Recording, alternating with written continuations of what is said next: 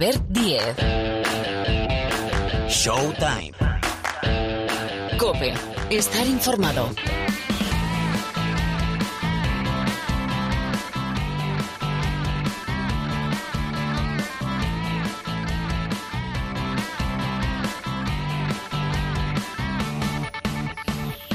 Pues aquí estamos, una semana más. A ver, que voy pasando list. Sí, Sergio, Miguel, Rubén. el- Va bien, más o, más o menos, ¿eh? Eh, Los que vayáis llegando, eh, eh, os vais sentando poco a poco. ¿Qué tal? Muy buenas. Aquí arranca otro capítulo de Showtime. Como os digo siempre, semana tras semana, bienvenidos al rincón del baloncesto de la cadena Cope. Tenemos por delante más o menos 60 minutos más o menos para repasar lo que es noticia, para explicar el porqué de las cosas. Hay mucho que comentar, os lo digo siempre, pero es que es verdad y, esperemos que esto dure. ¿eh? En el horizonte tenemos la Copa del Rey de Baloncesto que vuelve décadas y décadas después a Badalona. Bien, ya tenemos al quinto equipo clasificado matemáticamente y es, bueno, el Lenovo Tenerife. El Lenovo Tenerife que viene de ganar en la última jornada, la número 15 de la Liga Endesa al Unicaja Málaga y de certificar, de asegurar su presencia en la cita del próximo mes de febrero en Badalona. Bueno, vamos a hablar de la Liga Endesa donde hay unas batallas, siempre hay unas batallas interesantísimas. La primera, cuando faltan dos jornadas para cerrar la primera vuelta, es decir, el corte de la Copa, la batalla por meter la cabeza intentar apurar y asegurar conseguir esas últimas plazas para la Copa del Rey. La batalla del liderato. Está el Real Madrid, está Basconia, está Barcelona, empatados, triple empate en cabeza. Por abajo la cosa está, bueno, la cosa está que arde. Todo esto lo comentamos en un ratito y vamos a preguntar, yo creo que es obligado preguntar por el jugador del momento. No digo en España, sino en Europa. No es Wembanyama. No, no es Wembanyama. Yo creo que este es el jugador del año. El jugador del momento, Marcus Howard. Jovencísimo, 23 años. Eh, sigue, es un claro ejemplo de, de que Vasconia sigue fichando muy, pero que muy bien. Y cuando son jugadores que todavía no están hechos, me refiero que dan el salto a Europa, que vienen muy jóvenes y que acaban, como es el caso de Marcus Howard, eclosionando. Bueno, Euroliga, atención que arranca la segunda vuelta de la Euroliga.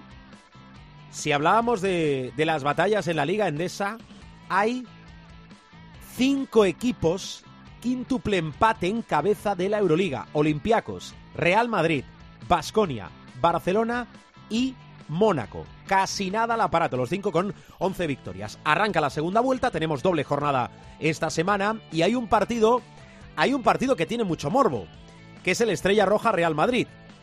Lo que pasa es que no va a estar Campacho, porque recuerdo, y también ahora lo comentamos en tertulia con Paniagua y con Parra, con Parra y con Paniagua, la Euroliga ha sancionado a la Estrella Roja sin poder inscribir ni jugadores ni entrenadores hasta el 28 de febrero. ¿Por qué? Bueno, por haberse saltado, por haber, eh, es el redactado eh, exacto de la cuestión, haber violado el reglamento de estabilidad financiera y del juego limpio. Es decir, por deudas y porque, bueno, hay cierta información en los últimos canjes que ha hecho y operaciones que no está nada clara. Con lo cual, sanción de la Euroliga, la Estrella Roja no va a poder estar eh, Campazzo. Campazzo que cuando vuelva a jugar, si es que esta sanción se mantiene, va a acabar disputando nueve partidos de la Euroliga. Bueno, también preguntamos, ah, y hablando de preguntar, ya sabéis que aquí nos gusta preguntar para encontrar respuestas, que es lo que nos toca hacer. Kevin Durán, lesión rodilla derecha. Han saltado todas las alarmas en la NBA. Vamos a preguntar, hablando de lesionados, por los Lakers, que están absolutamente en cuadro con esa última visita a Denver contra eh, los Nuggets. Bueno, y muchísimas más historias. En la parte final viene el Supermanager. Ah, que se ha acabado la sintonía y la hemos vuelto a poner, ¿no? que he desayunado o que he comido lengua. Ya me callo. Sonido López, Sergio López en la sala de máquinas, el saludo de Albert Díez al micrófono. Esto es Showtime.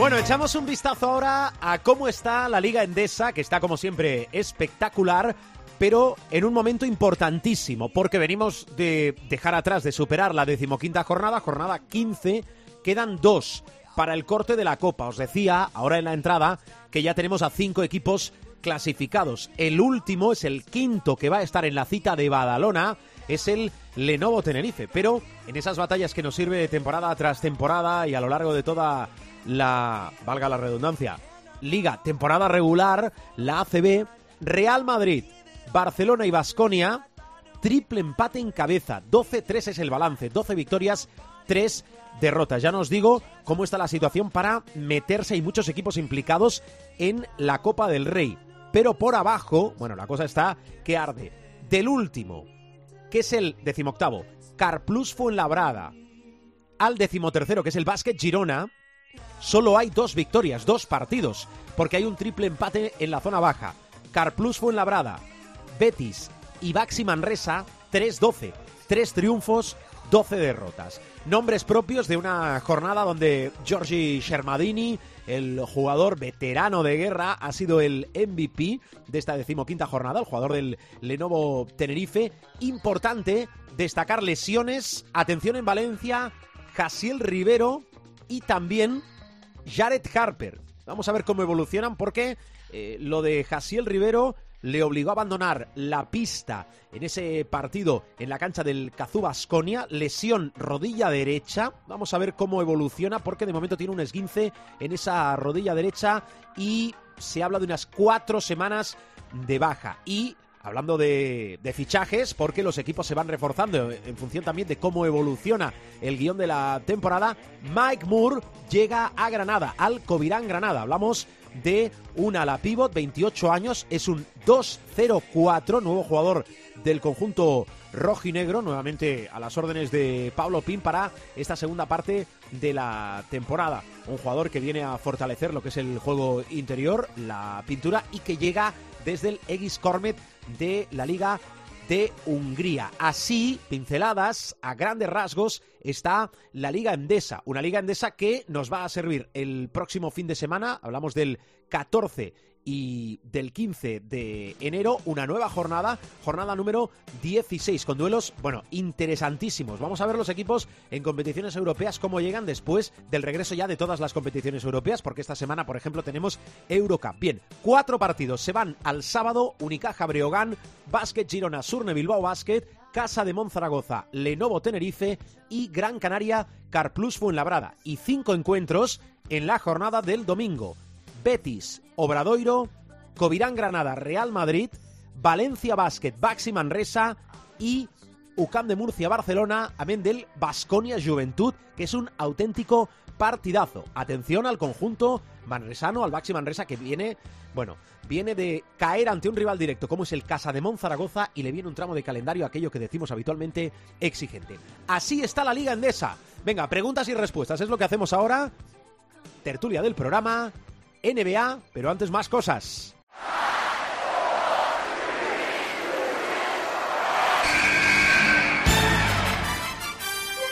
The inbound pass comes into Jordan. Here's Michael at the foul line. A shot on Elo. Good! The Bulls win! They win! They do have a timeout. Decide not to use it. Curry, way downtown. Bang! Bang! Oh, what a shot from Curry! Gasol con ganas de jugársela. They do have a timeout. Decide not to use it. Curry, way downtown. Bang! Bang! No es fácil, tertulia NBA, ¿eh? esta careta lo indica, vamos a hablar de más cosas como os decía hace un instante, no es fácil eh, aletear los labios como lo hacía Montes para hablar de Pau Gasol. Profesor Paniagua, muy buenas. Muy buenas. Bienvenido a tu programa. Parra, ¿estás? ¿Está, está, Par- ¿está Parra? Aquí estamos, aquí estamos. Aquí estamos. ¿Qué tal, Muy Parra? buenas, muy buenas a Muy, todos. muy buenas, muy buenas. A ver, eh, enseguida vamos... Tranquilo, Parra, enseguida preguntamos por Durán, enseguida repasamos el hospital de campaña MASH, que son los Lakers ahora mismo, enseguida hablamos de muchísimas cosas, pero eh, esas ideas, esas dile pedradas que me vienen a mí a la cabeza para eh, dedicar, hacer un pequeño paréntesis en dos temas, que si queréis podemos hablar de más. Profe, primero lo de Campacho y Estrella Roja. Eh, hay que tener muy claro eh, las apuestas que uno hace. Lo digo por la sanción de la Euroliga a la Estrella Roja, que si al final, como parece, no va a permitir inscribir jugadores y entrenadores, como es el caso de Campacho, hasta eh, pasado el 28 de febrero, es decir, ya entrados en el mes de marzo, pues, pues la temporada va a ser muy cortita, por no decir que, que media temporada o más se la va a pasar en blanco Campacho. ¿eh?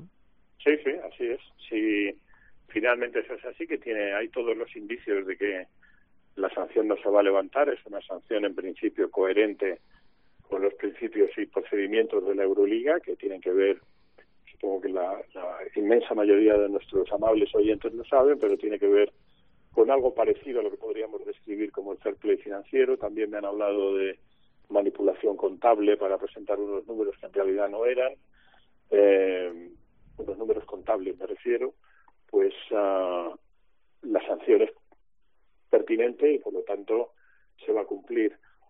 En el caso de Capacho, pues uh, pasa como siempre que hay fallos, uh, probablemente no sea un fallo de una sola persona, sino es un fallo en, en cadena, ¿no? Eh, en principio, el entorno del jugador siempre tiene que hacer los deberes a la hora de encarar una operación, una operación de fichaje, una operación de traspaso.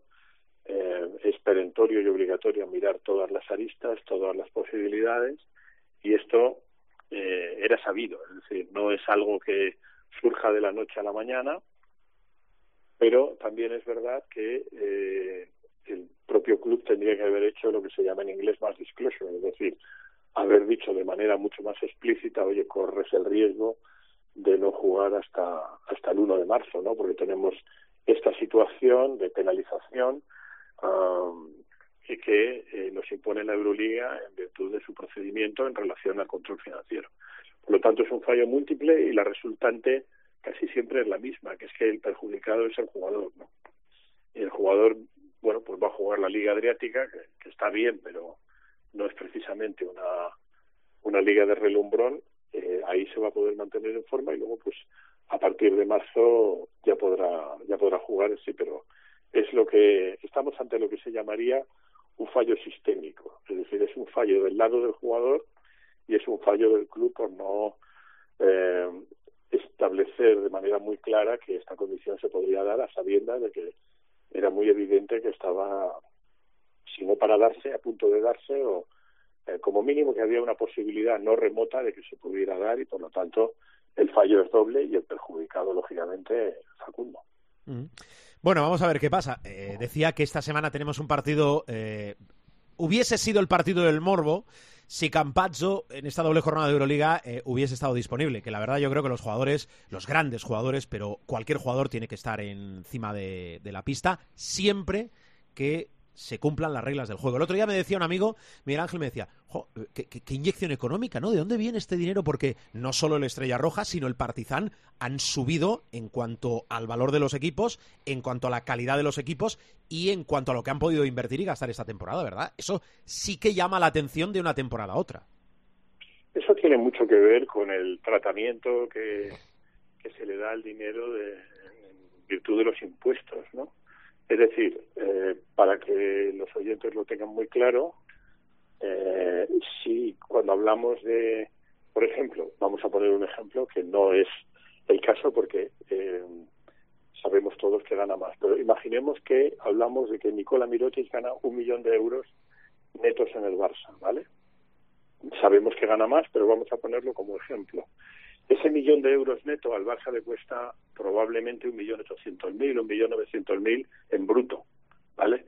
Entonces, en Serbia eh, la dinámica de impuestos no es la misma y es muy probable, y me consta, como ha pasado en otros tiempos en Grecia, hasta que Grecia tuvo ya que ponerse a hacer los deberes motivado por un tema económico que recordaréis todos por ahí, por la por 2008-2009, donde estuvo virtualmente intervenido como país, pues ya una de las condiciones que, que se puso a, Grecia como país es que tenía que mejorar mucho su tratamiento de impuestos, incluyendo en el mundo del deporte, donde esto lo digo con conocimiento de causa, eh, la firma de contratos en Grecia por un neto era casi equivalente al bruto. Es decir, eh, o dicho de otra manera, mucho más en Roman Paladino no se pagaban impuestos.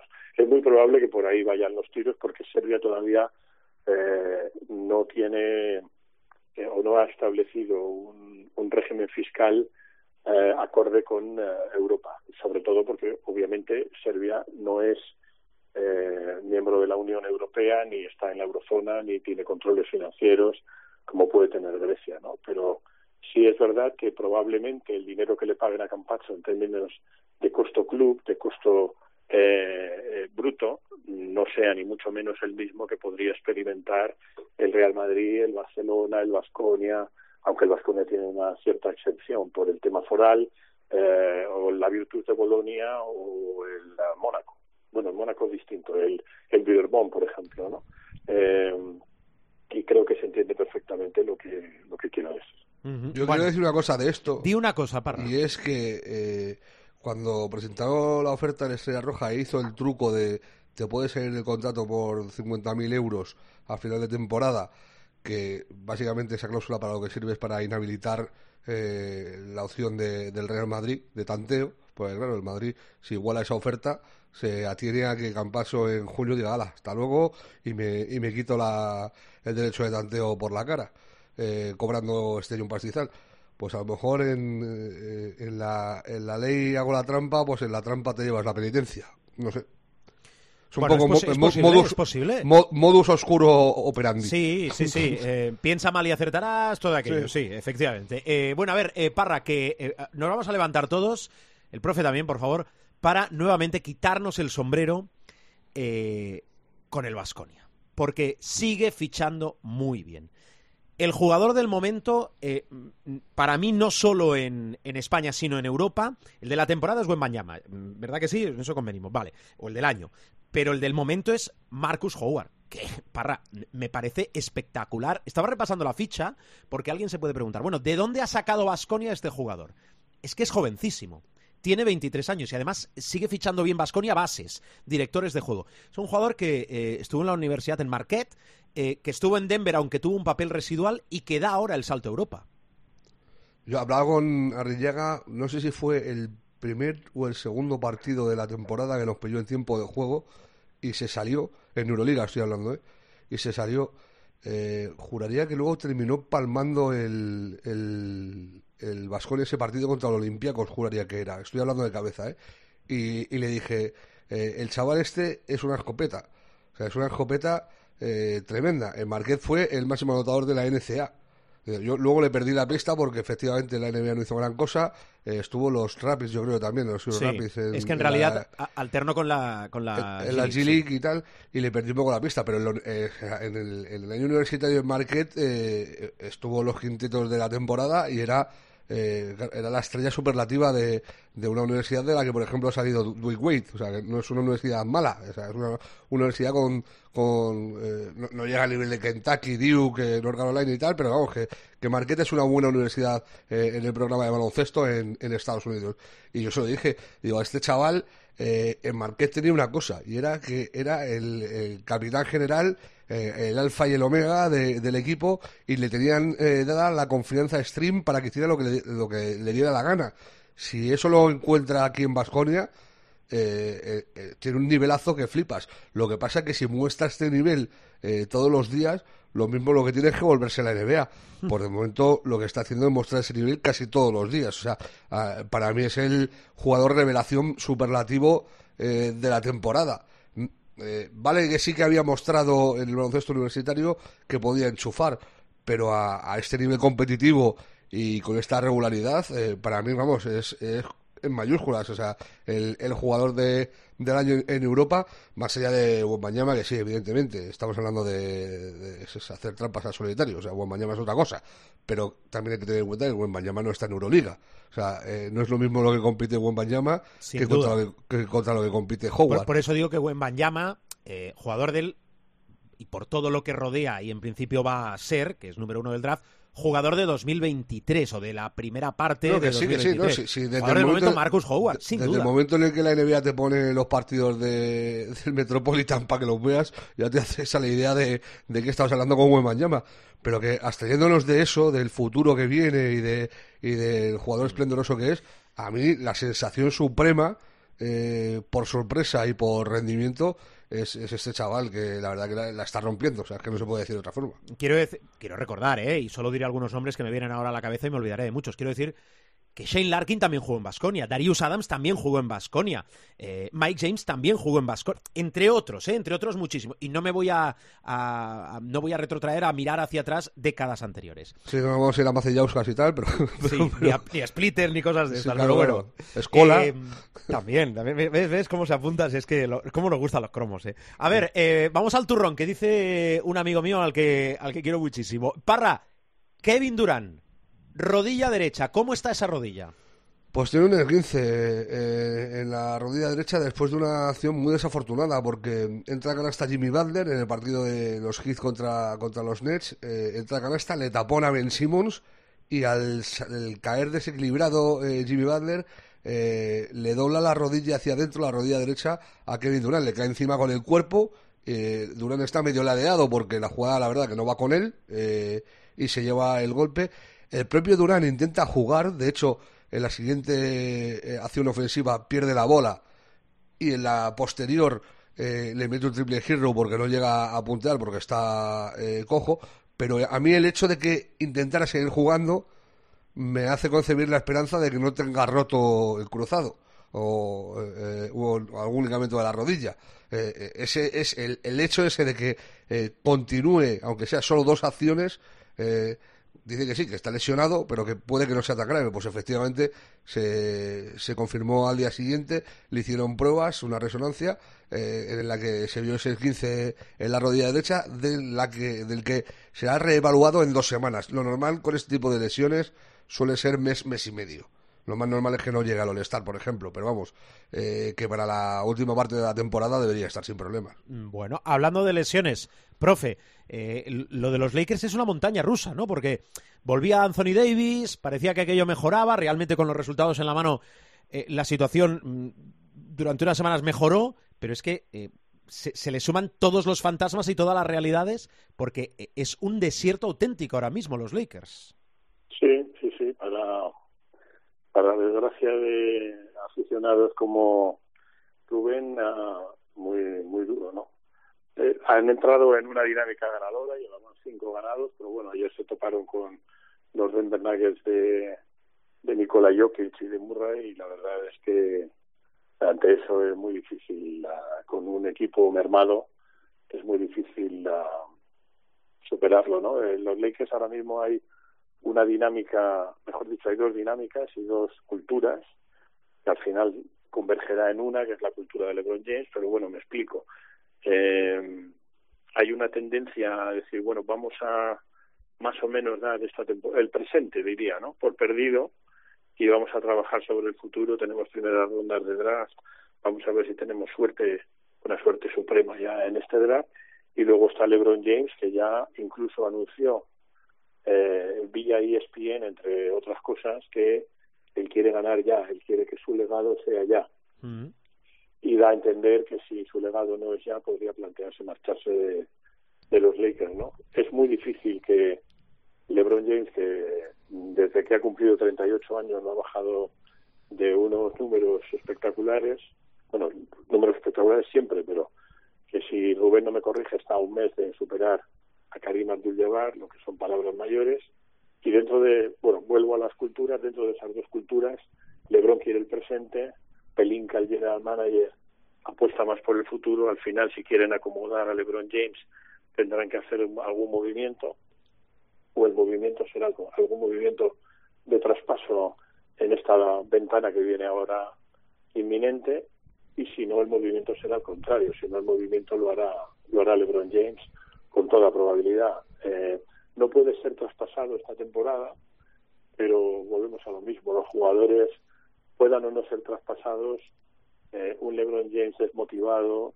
que lo dudo, pero un LeBron James que no tenga la cabeza puesta en los Lakers, eh, con Davis eh, regular y con la plaga de lesiones, por muy, a, a no ser que se les dé muy bien el tema de, del mercado de enero, eh, va a ser muy complicado que, que los Lakers tengan una temporada medianamente ganadora. Decir, esto, vari- hay, que decir varias cosas al respecto de esto. Dame un Eh, instante. eh, a- de- acaba Miguel Ángel y voy contigo, Parra, un instante. Miguel Ángel. No, digo que, que, que dicho esto, dejo, dejo que hable Rubén. No hay problema. Venga, Dale, dale, parra. Que, que digo que los Lakers están 17-12. Eh, en los últimos 29 partidos, 17-12. Quici- Quicir, o sea, eh, empezaron 2-10 y eso les ha lastrado la temporada. Pero en, en el último mes y medio, desde que LeBron se ha puesto en plan bruto, como dice el profe, eh, llegando a promediar más de 35 puntos por partido, un tío que tiene 38 años eh, y estando cercano al triple doble día sí día también, o sea, 17-12 es un récord de estar en playoff directo, o sea, de estar de los seis primeros en el oeste.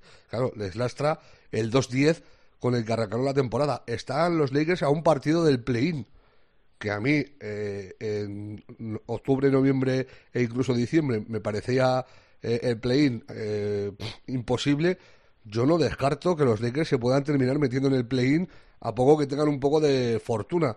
Eh, LeBron va alternando los días que juega con los que no, porque eh, tiene dolencias, tiene el tobillo, tiene la rodilla, tal, eh, le duelen cosas, pues ya también tiene una edad y va eligiendo los partidos en los que juega. Anoche, evidentemente, contra los Denvers iban a palmar, estuviera él o no eh, no juega, eh, Jamal Murray se sale, Jokic otro triple doble, tal, pues pierdes, pues es lo, que toca contra el mejor equipo de, de la conferencia oeste, pero están haciendo eh, un último mes de competición eh, más que notable. Eh, no te voy a decir al nivel de los Nets, que, que lo de los Nets es la, la coña suprema, o sea, los Nets llevan 18 victorias en los últimos 20 partidos, que es la mejor racha en 20 partidos de la historia de la franquicia. O sea, en todos los años de la franquicia, nunca jamás. Es una franquicia que ha jugado la final de la NBA, ¿eh? En todos los años de, la historia de la franquicia, nunca en 20 partidos ha ganado 18.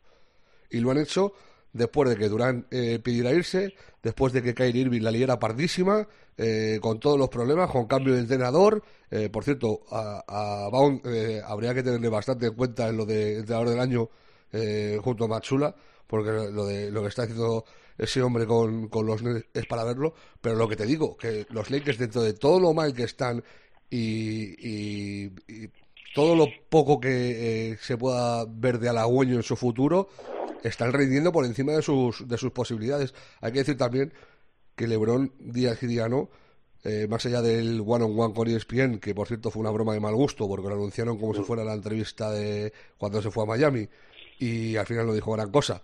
Y encima la metieron tarde en la entrevista. La, gente de Estados Unidos estaba, en, vamos, encaronadísima, con perdón, porque eh, dijeron que le iban a poner a una hora y a esa hora se pusieron a, a poner gimnasia y tal. Y luego empezaron con el Sport Center y metieron un, un clip de, de un minuto y luego tal. Eh, hasta que pusieron la entrevista entera tardaron un, un año y medio y no sentó muy bien por, por esos lares, porque claro, la gente estaba pendiente, pensaban incluso que, que Lebron podía pedir el traspaso en esa entrevista. Eh, dicho lo cual, él sigue después de cada partido soltándole una puya a Pelinka. O sea, día, día que juega, día que Pelinka se lleva una colleja. Eh, eh, y todas eh, en el mismo sentido, en lo que dice el profe. Que tengo una edad y yo lo que quiero es competir, no dejar que pase el tiempo. O sea, yo no tengo tiempo para dejar que pase el tiempo. Mm, es. entre, entre LeBron James y Pelinka, y entre muchos y Pelinka nos quedamos con LeBron James o muchos. Sí, Eh, no, es que el tema de... de- Me gusta verte optimista, ¿eh? Por cierto, con lo de los Lakers. Eh, No, pensaba no, que ibas a estar más estoy- pesimista. estoy- estoy sorprendido. A mí, por ejemplo, el nivel de Thomas Bryan en, eh, en el último mes ha sido escandaloso.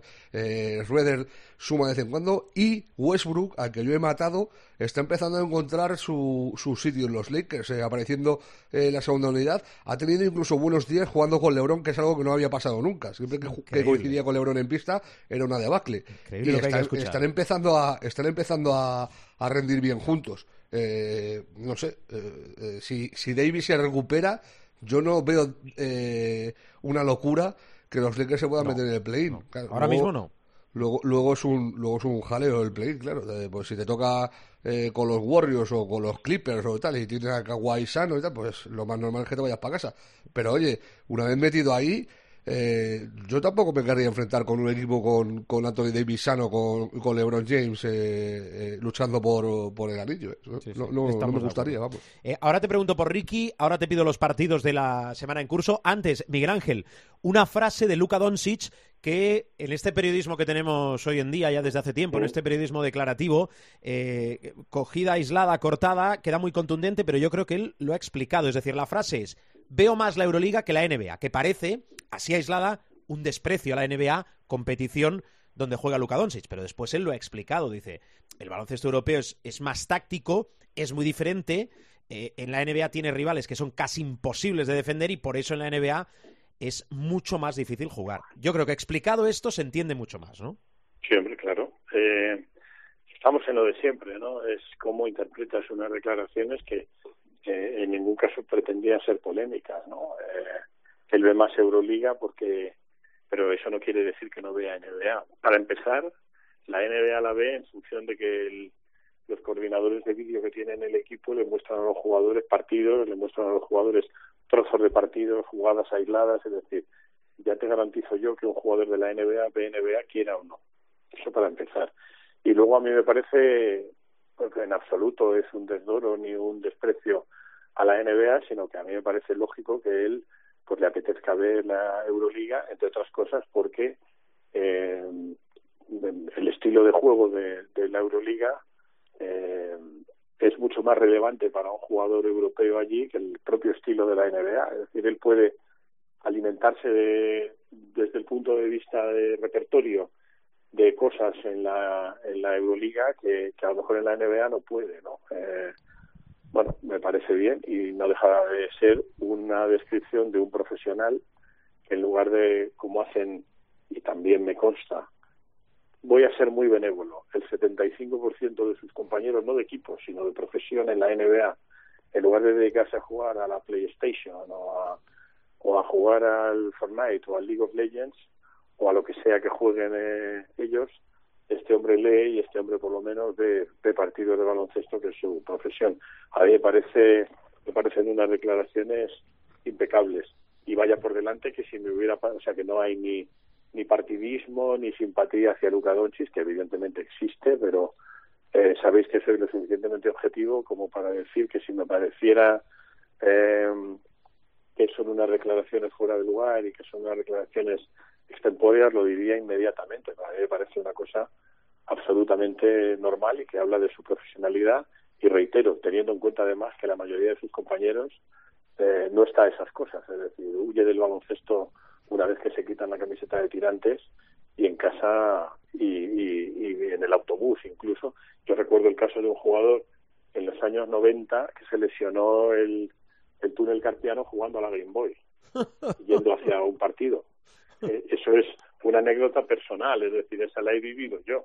Entonces nadie me tiene que explicar cómo es Luca Doncic de profesional y tal. Me parece genial que, que vea eh, Euroliga y ya os garantizo, y garantizo a los queridos oyentes que NBA ve por un tubo porque eh, aunque no quiera eh, tiene que ver NBA en las sesiones de vídeo y, y es más el coordinador de vídeo probablemente vaya con él en el avión y le diga oye mira por cierto eh, este jugador de Charlotte siempre te va a dar la mano izquierda porque considera que es tu mano mala y tal así que procura eh, evitar esto sabes eh, hoy en día los jugadores de la NBA ven baloncesto, o sea, ven baloncesto NBA aunque no quieran. Hay que decir una cosa en esto de Doncic y, y, se entiende muy fácil y muy sencillo. Eh, a nivel eh, táctico él puede sacar cosas de la Euroliga. Él viendo a Anthony Edwards saltar por encima de Gobert, eh, bueno, no, pueden porque son compañeros, pero vamos, eh, viendo a un jugador muy físico hacer un mate comunal o ante Tocumpo abusar de la gente y tal, él, eh, para él eso no le sirve de nada porque su estilo de juego no pega para nada. Pero eh, acciones de, Euroliga, de manejo de, tiempo de, juego, de, situaciones concretas, creo que sí que le pueden ayudar mucho y, y él, de hecho, saca mucho partido de eso.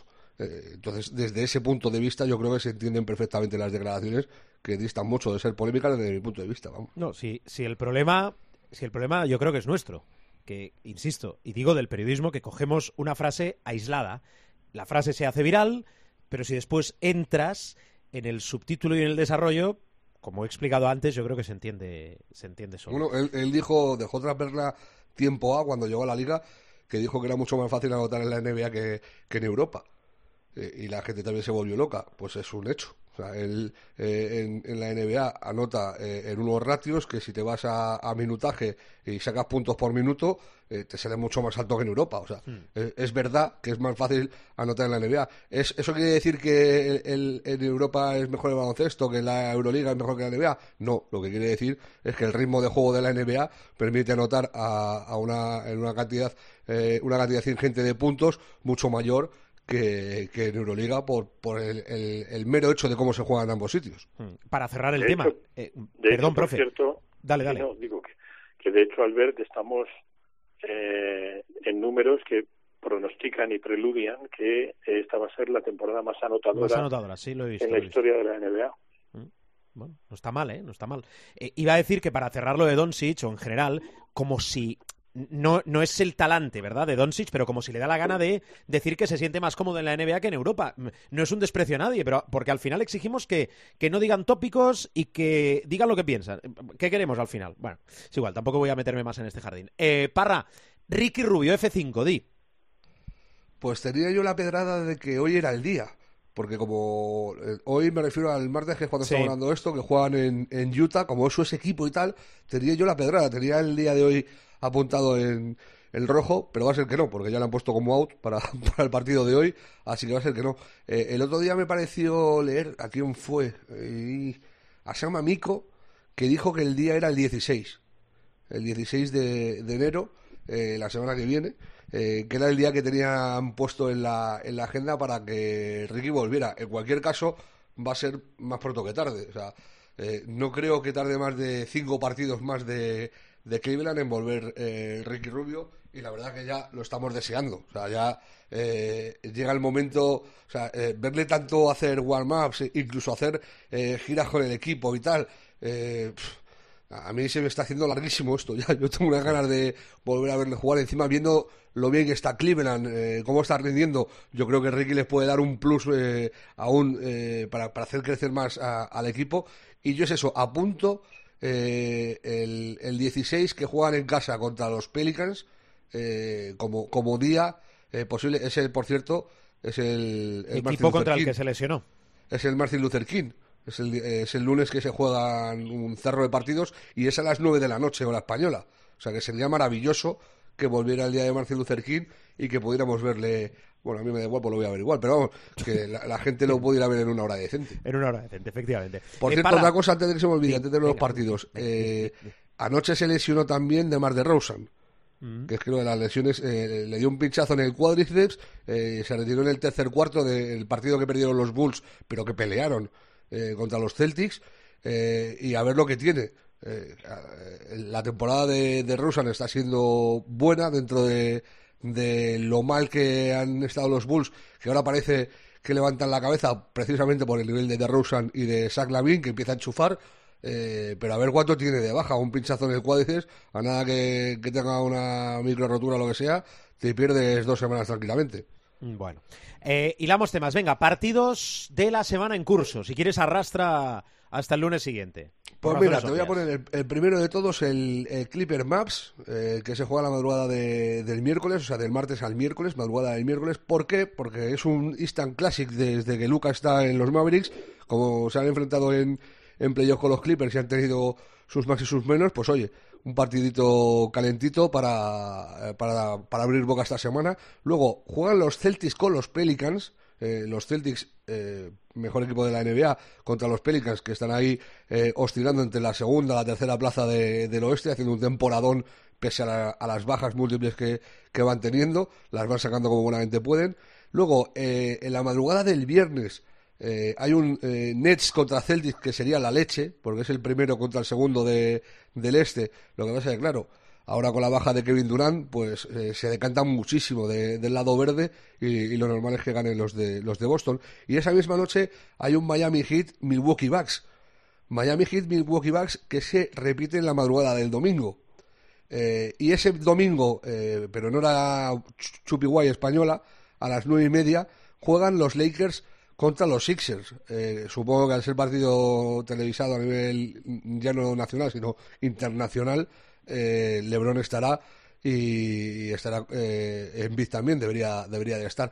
Esos son los partidos más eh, el de el lunes de, de Cleveland con los Pelicans por ver si, si vuelve Ricky. El lunes hay un cerro de encuentros, ¿eh? es el día de Martin Luther King y, se juegan un montón de partidos. Eh, desde las 7 de la tarde, que es el Charlotte contra, contra Boston, eh, hasta las 12 de la noche. Son todos en enhorabuena eh, para, para verlos. Enhorabuena, enhorabuena a los afortunados. En Sí, buena hora, efectivamente, gracias. gracias, Parra. Eh, vaya atracón, ¿eh? ¿eh? Todo apuntado. La última de Miguel Ángel Paniagua. Si se produce un intercambio, un traspaso por LeBron James, el destino está marcado. Es decir, él ha hecho saber que solamente habría un destino y es Cleveland Cavaliers. Si se produce el traspaso o si se produce la marcha de LeBron, puede ser traspaso o puede ser que se marche. Eh, ninguna de las dos cosas están al 100% en su mano, pero sería Cleveland. Eh, la ecuación que tiene que resolver Cleveland es un contrato oneroso que tiene con Kevin Love, pero le recibirían por tercera vez en Ohio, con, bueno, que es un retorno a casa, con los brazos abiertos. Y si ya decía Rubén antes que Cleveland está en un momento goloso, imagínate si en la 22-23 o en la 23-24 eh, los equipos, yo, yo lo dudo, eh, porque sería para Lakers, haga lo que haga, un tiro en el pie, pero, pero bueno, que él ha manifestado que sería Cleveland, con el sueño siempre de que también Cleveland, que no es difícil imaginarlo, pues pudiera elegir en un momento dado a, a su hijo en el draft dentro de dos años. Qué bonito. Hay que decir una cosa, si Cleveland hace eso, es automáticamente macro favorito al anillo, porque es el único puesto en el que cogea un poco. Efectivamente. O sea, eh, Cleveland tiene el 1, el 2, el 4 y el 5, eh, Chupi Guay, del Paraguay, o sea, vamos. O sea, eh, Garland, eh, Spida Mitchell, eh, Ivan Mobley, Jarrett Allen, si le pones a Lebron a eso, es un pepino de, de equipo, lo que no sé yo si van a tener que jugar con una bola con 17. Porque tú piensas que LeBron va a aguantar físicamente es un toro y que va a estar siempre igual, que no va a haber lesiones de por medio, o dejamos No, abierta la puerta a eso. Siempre igual, ¿no? Eh, si la historia es que eh, LeBron ha demostrado en su carrera que tiene un cuidado de su cuerpo descomunal. Que, que sí, que se, es que llevamos diciendo lo del padre tiempo cuatro años. Desde que tenía 34 em- em- em- escuché a gente empezar a decir, bueno, pero LeBron empezará a bajar, tal. Bueno, pues eh, ha sido hace dos años el máximo anotador de la liga. El año pasado se quedó ahí a un tris y, este año pues va camino. O sea, eh, yo qué quieres que te diga, hasta que no le vea bajar de 20 puntos de media por partido, eh, quiero, quiero verlo. O sea, yo no descarto que LeBron se retire eh, último año anotando 22 puntos por partido. Eh, porque porque es que es una mala bestia. Yo no he visto una cosa igual nunca jamás. ¿eh? O sea, pero es que ni Will, eh, que es el, eh, el padre de todos los récords, eh, en los últimos años su producción ofensiva tenía ya las rodillas destrozadas, también es verdad. Eh, y, y, y llevó una vida bastante más malsana de lo que de lo que ha llevado Lebron, que, que se lleva cuidando mucho, lo hemos comentado Eso muchas es veces, que se gasta más de un kilo al año en, en el cuidado de su cuerpo. Eh, pero, pero ojito con eso. Y yo, la última mía que te quiero dejar es Venga. es- estoy empezando a, a tener la duda fuerte, fuerte, fuerte, fuerte, fuerte de si se va a atrever la NBA a darle tres MVPs consecutivos a un chaval de Serbia. Lo está poniendo, No tener- lo está poniendo, no lo está poniendo muy chungo. ¿eh? ¿Qué, qué dices, A Miguel ver. Ángel? digo que al paso que va Nikola Jokic no va a tener más remedio porque eh, el, el MVP que durante un tiempo ha sido muy susceptible de, de marketing, es decir, casi siempre el MVP ha sido muy lineal, ¿no? En los tiempos de Michael Jordan era muy obvio, pero no siempre se lo daban a él. Tiene un punto siempre donde dices, bueno, esto es más de marketing, eh, pero últimamente, en los últimos años, desde la implantación ya fuerte de lo que se llama el Big Data, eh, el MVP de la temporada regular, el de las finales es un pelín más subjetivo, salvo que haya jugadores como ha habido que se salen, eh, viene dado mucho por el Big Data y el Big Data vuelve a indicar una vez más que en muchos parámetros Nikola Jokic es a día de hoy MVP. O sea, falta todavía liga, pero desde el punto de vista de números, No, si, eh, si el tú le tema es que a, los- a la gente del Big Data, eh, Nikola Jokic es MVP. El tema es que hay muchos jugadores que están haciendo muy buena temporada. O sea, el propio Kevin Durant, que ahora se ha lesionado y se va a perder un, un mes o mes y algo de competición, está en números brutales. Jason Tatum, que tiene a los Celtics como mejor equipo de la liga, está haciendo unos números brutales. Eh, Embiid, cuando ha estado sano, ha hecho unos números brut- brutales. Luka Doncic hace unos números brutales. Anteto hace unos números brutales. Pero es que eh, el servicio es un, es un reloj. O sea, eh, y, tiene tan poco margen de fallo, porque es que hay otros que te, te meten más puntos, que son más vistosos, que te- se mueven a los 40, 50 puntos, cosa que él no suele hacer. Pero Jokic eh, rinde para que su equipo gane todos los días. O sea, su triple doble, ya sea con 14 puntos o con 34, eh, y si no es triple doble rozando, está ahí. Y es que es un control del juego. eh, y por cierto, eh, estoy hablando de cabeza, pero juraría que el último que ganó tres MVP seguidos fue el tal eh, Larry Bird.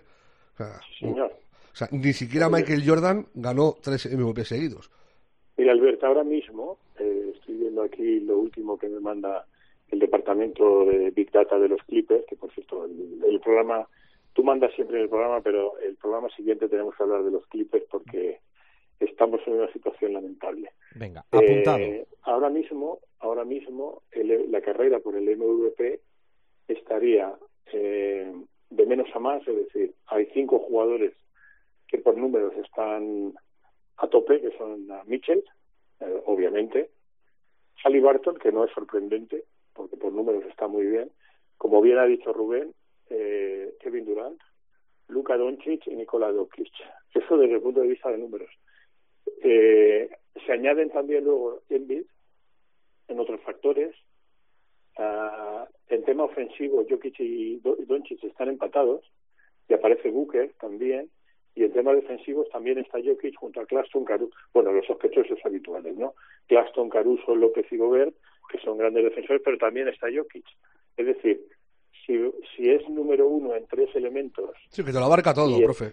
y está en- exacto y está entre los cinco mejores en términos de números defensivos eh, ese jugador tiene que ser MVP sí o sí. El único que le discute un poco pero falla en defensa por decir o sea cuando digo falla es que no está en la élite defensiva es eh, Luca pero es que eh, el Joker está eh, en todas las facetas como dice Rubén. Entonces si me decís oye MVP por los números tercer MVP con- consecutivo Sí, ahí no hay duda. Bueno, eh, lo dejo aquí, ¿eh? Eh, Me apunto lo de los Clippers para la semana que viene. Vamos a ver si eh, vuelve Ricky el día de Martin Luther King, a ver qué nos deja. A- Hay muchísimas historias. Una ultimísima, si me por favor, por favor, que Miguel es Ángel. ah, extra time. eh, unas declaraciones rápidas de Popovich, no, no las declaraciones, si yo digo yo rápido, de Popovich que me hicieron muchísima gracia, que es cuando dice que a ver si la NBA ya permite el tiro de cuatro puntos y cinco puntos y ya convertimos definitivamente esto en un circo. sí, me gustaron mucho porque es verdad, claro, que, que la- el baloncesto NBA ha cambiado, bueno, el baloncesto en general, particularmente el NBA, ha cambiado mucho con el eh, tiro de tres puntos. Ahora ya se tira más de tres que de dos, ya lo hemos dicho muchas veces. Yo he hecho apuestas a que habría un número concreto de, de triples en un partido y siempre me he quedado corto. O sea, cada, cada año más o menos digo, bueno, habrá partidos en donde haya, yo qué sé, 60 triples. Bueno, pues me quedo corto, pero me hizo mucha gracia porque Popovich, que ya está de vuelta de todo, grandísimo entrenador, eh, el entrenador más ilustre de los que quedan en activo, por palmarés y por un montón de, de cosas, pues bueno, me hizo mucha gracia cuando dice ya que instauren los cuatro, el tiro de cuatro y el tiro de cinco, y ya hacemos esto un circo. Me hizo mucha No, gracia. no demos ideas, ¿eh? No demos ideas que todo puede ser eh, para los guionistas de la NBA. Bueno, ahora sí, eh, profe, eh, sé feliz. Buena semana. Igualmente, que ustedes sean felices también. Adiós, Miguel Ángel, que vaya muy bien. Adiós, adiós. Parra, eh, como tú ya eres feliz, eh, más dosis de felicidad para ti. Cuídate Eh, mucho. Sí, cuídense mucho. Ricky's coming. Ricky is coming, Ricky Rubio, our Ricky Rubio. Adiós, Parra. Abrazo fuerte. Vamos a ir, eh, sí, vamos a ir cerrando Showtime.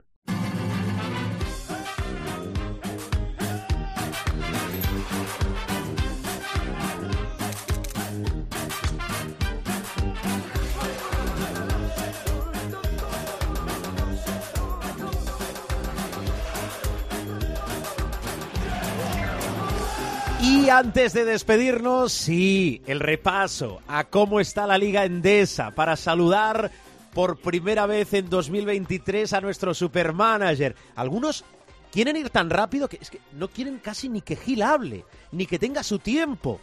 Después él lo aprovecha, claro, y nos alargamos muchísimo. José Luis, muy buenas. Yo sé que Gil molesta. Feliz año, ¿eh? Feliz, año. Bueno, ¿Hasta es verdad. cuándo se puede felicitar el año, Gil? Eh, mm, mira, ¿hasta cuándo se felicita el año? No lo sé. Yo lo que sé es que No, no, los no, que... no, No, Cu- ¿Cuándo, ¿Hasta cuándo crees?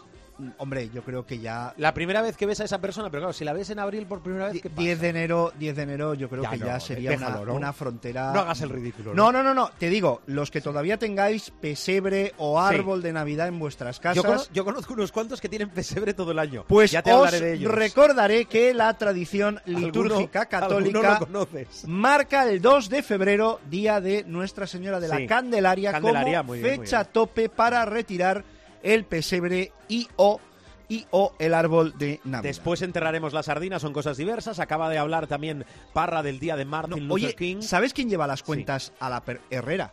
Herrera lleva la... Don Carlos. Sí, sí, sí, Ponte sí, de pie, por favor. Porque, no, ya estoy puesto de pie. Eh, Es aquello de faltan no sé cuántos días para que llegue el miércoles de ceniza y faltan no sé cuántos días para que... para. Es un crack. Bueno, es un crack en eso hay y gente, en todo. eh, pero- hay gente que controla, fuera bromas, hay gente que controla mucho el calendario, que incluso eh, todo el santoral se lo sabe perfectamente, todas esas festividades eh, o celebraciones también lo Oye, controla muy bien. Festividades, cele- celebraciones, vaya, vaya una que se ha montado con el falso cambio de los horóscopos. Pero bueno, eso no, no Bueno, ahí compete- ya me pierdo un poco, pero no bueno, eh, no nos vamos a perder nosotros, no, no vamos a entrar en más jardines. Gil, lo primero. Lo primero, felicitarte por todas Sí. las cosas buenas que te han pasado desde la última vez que hablamos. Vale. ¿Está? eh, Ahí lo dejo. sa- ¿Sabes si son muchas o son pocas? Bueno, alguna victoria de relumbrón. Ah, seguida, bueno, no, va, bueno. Aquí sí que ha sido críptico, ¿eh? Vale, vale, vale. Bueno, a buen entendedor y si, sobre todo si es fiel de este programa. pues Jornada lo que hablo. 15. Bueno, jornadas 13, puntuación- 14 y 15. Sí, pero claro, como no, has- no te has dignado a venir, eh, Qué- jornada qué cara 15, más dura. puntuación. de tu 130, y- equipo- 130 y rima. Un momento. 135 a 130 secas y o con rima. algo. No, 135. Vale. 130 y rima. Lamentable. Sí, sí. Me, me o sea, ya salió- mi, mi no, objetivo es que cada jornada estemos por encima de los 150. No, que tampoco pido mucho. Mi objetivo es que me salgan bien las pedradas, pero no me acaban de salir bien las, las pedradas. ¿Qué le vamos a hacer? Bueno, em, ¿me recuerdas el equipo? Me salió bien, mira, me salió bien el cambio de bases. A ver. Porque puse a Smith y a Howard. Sí. También tiene WhatsApp que Howard, haciendo no sé cuántos puntos en el último partido Sí, de Basconia, apenas valore. Bueno, pero bueno, Vale. ¿qué le vamos a hacer? La pedrada que salió mal fue la de meter a Cassius Robertson en los aleros, con Santi Justa, con Scrub Thomas y con Joel Parra. Mm. Y la pinturita, pues ahí la tenemos, ¿eh? Con Gasol, con Tomic y con Costello, que son la guardia pretoriana. Bien, bien. Y estoy esperando a ver si algún día de estos ya inicia su remontada y su escalada. Tu amigo, tu hermano, tu ahijado, tu protegido, Nico Mirotic. Bueno, eh, como Hombre, expliqué- hizo 20 con 4 ante Bilbao. No Sí, está mal, no, está, mal. No está mal. Lo No que mal. pasa, lo que pasa es que eh, eh, como expliqué en la transmisión del clásico y tampoco hay que ser muy inteligente, eh, no jugó los últimos 15 minutos. Mirotic está de pretemporada y no se va a correr ningún riesgo con él, Eh, con lo cual. Ahora ¿Sabes- vienen, sabes no lo que digo por el Barça, eh, pero vienen dos jornadas importantes porque es el corte para la Copa. Con lo cual, fíjense ustedes en esos equipos que mantienen opciones Bueno, que van pero a el Barça ya apretar. está metido en la Copa, ¿no? He dicho que no lo digo por el Ah, Barça. claro. No, no me escuchas. No pasa nada. No pasa nada. Me pasa mucho. A ti y a mí y a mucha gente. Que no, A les, mucha es gente. porque no les escuchan. Oh, Sí, sí. Una cosa, eh, cuando cuando cuando hablabas de, de Mirotic ante Bilbao, querrás decir ante Betis, ¿no? Perdón, ante Betis, sí Vale. señor. Que ahora He dicho Bilbao, pues no quería Sí. decir Bilbao. Quería decir A Betis. ver lo que se te ha perdido a ti en Bilbao. Estamos, estamos, estamos. Gil, Estamos. clasificaciones. Oye, muy buen detalle, ahora que hablamos de Bilbao, el de Ponsarnau reconociendo que esos cuatro segundos que le dio. A, a Rosa, pues no, no tenía que haberlo, no tenía que haberlo hecho. Bueno, eh, un caballero, Sí, señor. bromas, eh, un caballero de Jaume Ponsarnau, Un sí, sí, señor, un señor pero no de- por eso, eh, digo siempre. Hombre, y en, en eso y en muchas cosas más. Y sí, habla- señor. hay, hay muchos entrenadores. eh, yo me acuerdo una vez escuchando una charla de Pedro Martínez que hablaba. Sabes que en su día se decía que Xavi Pascual tenía 25.000 sistemas. Pues explicaba Pedro Martínez que si hay alguien que tiene mil sistemas es Jaume Mil Ponsarnau. sistema. Uf, Sí, mil- aquello oye, de- mil, ¿eh? cuer... No te digo mil, ya me Sí, sí, cuerno mil, arriba, cuerno invertido, Exacto, L, sí. L32, Sí, sí. variante, Sí, envido a la sí, sí. 314 envolvente. La ya 314 sé, sí, envolvente, el no sistema. Sí, sí, sí. sí, Si pinta algo titel, ya Oye, sabes, un día te tengo que, hablando de sistemas, un día te tengo que contar una gran anécdota de Mm. un ah, amigo mío viendo un partido de Xavi Pascual. Ah, vale, vale, vale. vale. Y, y los sistemas. Por la tele, ¿no? Correcto, sí señor. Ya, ya, en ya, un tiempo muerto. Creo que te, creo que conozco, no sé si es amigo mío, pero creo que conozco a quién es. Toda- todas estas anécdotas suelen pasar en los tiempos muertos. Suele, habitualmente, habitualmente. tiempos-. Hay que acordarse, Lasso se olvidaba a veces en los tiempos muertos de algún jugador que tenía que salir, ¿no? Oye, se, se- se olvida alguno que tiene. Pero no hay ninguno que meta 6. No, no, no, no. Hombre, bueno, por- porque al final el clamor de la gente te hace ¡Que hay uno más! Siempre, siempre hay que. fuera. eh, eh, En fútbol explica la anécdota de Mister, está muy bien la charla, pero la está usted haciendo con 12 jugadores. Eh, En baloncesto no, no es aquello de tiempo muerto, saca este, viene, corta el otro, no sé qué. No, Mister, que son 6, coach. No, no, yo no, lo- no lo he visto nunca eso. Bueno, oiga, eh, acabar algún partido, acabar algún partido con cuatro Sí. jugadores en pista por faltas personales, sí lo he Eso visto. sí. Eso sí Eso lo he sí, visto. Hace mucho tiempo.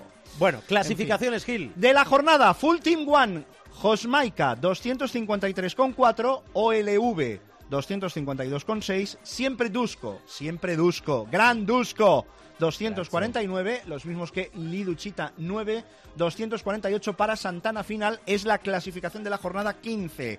La general, la clasificación general de nuestra liga privada, la encabeza No, perdón, perdón. perdón Uy, uy, uy, uy, perdón, perdón, perdón, perdón. Vamos a rebobinar. Que me he ido aquí, que me he ido aquí de jornada. La clasificación general de la jornada Del trinque. del trinque, del trinque. A ver, si se abre la paginita, si se abre la paginita. Mm. Eh, vamos a abrir la paginita, venga, vamos a abrir la paginita. Sí, JDTLPZ. Mantiene ese liderato de la general. 200, 2.555 con 2. Segundo, entramos ya fuera de la zona camiseta, dentro de la zona trinque. Rompelotas Basket, 2.550 con 6. Levosic, 2.535 con 8. Ha bajado al cuarto puesto los Macanan. Ahí no va bien el coche de los Macanan. 2.526 con 2. Quinta posición EcoBlus, 2.524 con 6. Como hemos jugado tres jornadas y como Sí. total lo más que hemos hecho es un 172 en la 13, tampoco me he tomado mucho la molestia de, de buscarme a ver en qué puesto en qué puesto estoy. Estoy Ah, en la medianía muy porque bien, bien. no, ni, ni siquiera Ya, he llegado, esa, creo... esa dejadez que se apodera de ti en el inicio de 2023. Muy Estamos bien, llegando al final de la primera vuelta y, Sí. y la verdad es que en cuanto a cambios ya no sé qué hacer porque ya no encuentro fórmulas mágicas. Me pasa lo mismo con la sección. Es vestir a un santo para desvestir a otro. Ya. Mm, ¿Qué hago? ¿A quién me cargo para poner a quién? A- aprieten ustedes con los equipos que mantienen opciones de meterse en Y la copa. olvídense de los desahuciados como el nuestro, que ya no va Gil, a ningún sitio. feliz semana también a ti, ¿eh? Lo intentaremos. Disfruta mucho, gracias por volver. No sabemos hasta cuándo, gracias. Lo dicho, felicidades por todas las cosas buenas que Nada, han hombre, pasado. a Nada, ti- esto a no es ti como, esto no es va, lado. es como acaba. Venga. Adiós. Adiós, favorito.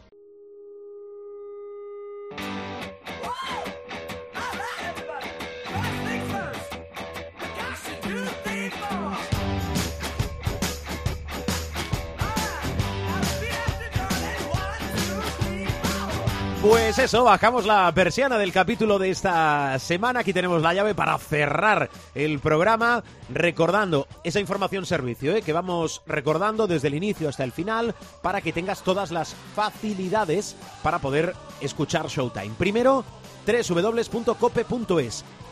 www.cope.es es nuestra web. Información puntual absolutamente de todo, renovación constante.